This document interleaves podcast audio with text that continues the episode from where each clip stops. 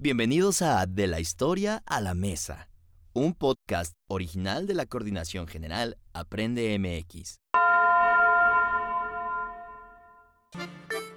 Como parte de la evolución gastronómica de México, a partir de la época colonial en México, también surgieron bebidas que hoy son muy tradicionales, o algunas que se adaptaron a los ingredientes y costumbres mexicanas. Hoy hablaremos sobre tres de las más populares hasta hoy en día. Mi nombre es Fernando Correa y es un gusto tenerlos con nosotros. Hola, mi nombre es Mariana Padilla y es un placer contar con su compañía nuevamente. Les recuerdo que somos estudiantes de la licenciatura en gastronomía de la Universidad de Londres y les aseguro que el programa de hoy les va a entretener mucho. Como vimos en el adelanto, hoy hablaremos sobre tres bebidas típicas mexicanas, las cuales llegaron para quedarse. Sin más preámbulo, comenzamos.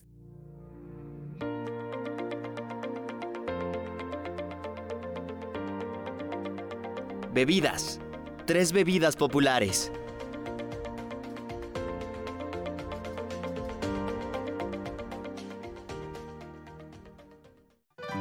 Iniciemos hablando del rompope, originario de Puebla y hecho por monjas. Es un licor amarillo de consistencia espesa y muy dulce. En sus inicios, las monjas no podían probar el rompope porque contenía alcohol, así que para elaborarlo se elegía a una que tuviera autorización del obispo. Era una bebida para la clase alta, porque era hecha con licor, huevo y leche, alimentos extravagantes para los más pobres. Con el tiempo, la bebida se comercializó y las monjas clarisas tuvieron sustento para su congregación. Dicen que la receta original se encuentra bajo llave en el convento de Santa Clara en la ciudad de Puebla. El rompope se consumía principalmente durante los banquetes, Actualmente, el rompope es tan popular que se usa en la elaboración de diferentes postres. La siguiente bebida es el chocolate, cuyo origen se remonta al México prehispánico. Los mayas bebían un brebaje amargo llamado chocolate, de cacao con chile. Al parecerles muy picosa, los españoles la adaptaron con leche, azúcar y canela. Así el chocolate se convirtió en una bebida de consumo diario para los criollos. Ya en la Nueva España, el chocolate pasó a ser una bebida habitual. Como dato curioso, la Catedral Metropolitana de la Ciudad de México tiene un salón chocolatero. En el que se reúnen sacerdotes para platicar e ingerir esta bebida. Por último, platicaremos de una bebida tradicional y muy de temporada en México, el ponche.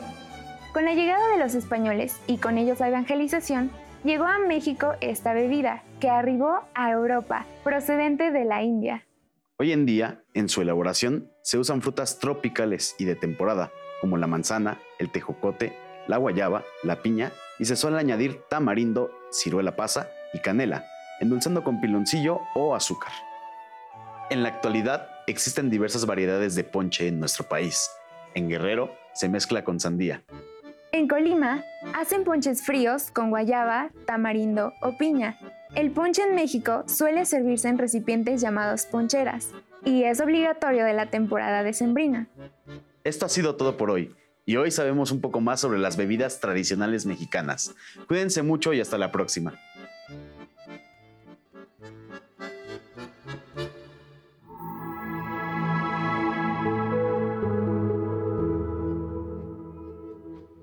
Las opiniones vertidas en este programa son responsabilidad de los participantes. La Coordinación General Aprende MX las ha incluido en apoyo a la libertad de expresión y respeto a la pluralidad.